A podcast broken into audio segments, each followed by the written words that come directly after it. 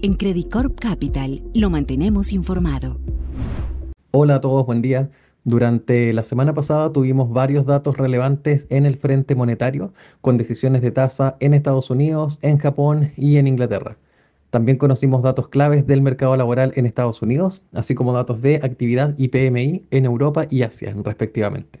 De esta forma, fueron días bien movidos. En el agregado, los mercados globales interpretaron positivamente las cifras de la semana, las bolsas subieron, en particular el S&P 500 aumentó cerca de un 6% en la semana, los papeles del Tesoro americano cayeron algo así como 30 puntos base, el dólar a nivel global se depreció y los commodities, principalmente aquellos vinculados a los combustibles, cayeron con fuerza. Partiendo con Estados Unidos, la noticia clave de la semana fue que la Fed mantuvo la tasa de interés sin cambios en 5,5%. El resultado estuvo en línea con lo esperado por el mercado y esta ya es la segunda vez consecutiva que mantienen la tasa de referencia sin cambios. Los miembros destacaron dos cosas. Primero, que la economía está creciendo fuerte y que el sistema bancario es sólido. Y segundo, nuevamente hacen explícito que en caso de observarse riesgos para la convergencia de la inflación, la posibilidad de futuros incrementos en la tasa aún sigue sobre las mesas. De todas formas, el mercado leyó la decisión con un sesgo algo menos agresivo que en reuniones previas y por lo tanto se mantiene muy vigente la posibilidad de ver nuevamente una mantención en la tasa en la próxima reunión de diciembre. El segundo dato clave fue la publicación de cifras referentes al mercado laboral, las que mostraron que en octubre se crearon 150.000 nuevos puestos de trabajo por debajo de lo esperado por el mercado. Además, el número de empleos creados en el bimestre anterior se revisó a la baja, mientras que el crecimiento del ingreso medio se desaceleró.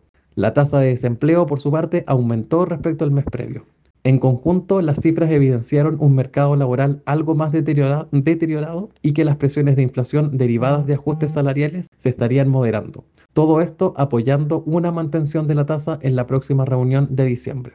En el caso de Europa, el Banco de Inglaterra mantuvo su tasa de referencia en 5.25%, argumentando que es demasiado pronto para considerar recortes. La decisión se dio tras una votación mayoritaria de 6 a 3, donde algunos de los miembros consideraron un aumento adicional de 25 puntos base para contrarrestar las presiones al alza en la inflación. Al igual que otros bancos centrales, el Banco de Inglaterra destacó la necesidad de mantener una política monetaria restrictiva por un periodo prolongado.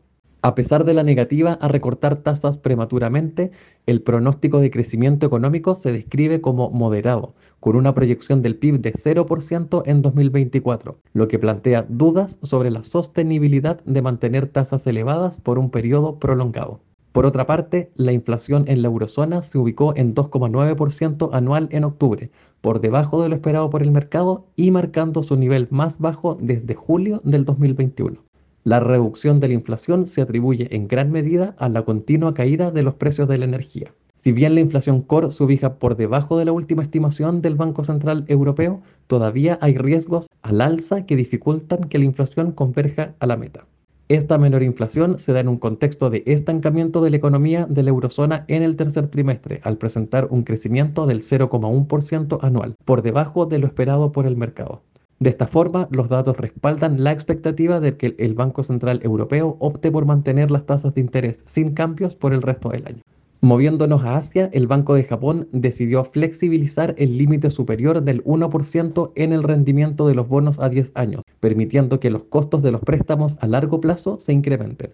Aunque ha mantenido invariables las tasas de interés en menos 0.1%, los miembros de la autoridad monetaria han revisado al alza sus expectativas de inflación, anticipando que ésta superará el 2% tanto este año como el próximo.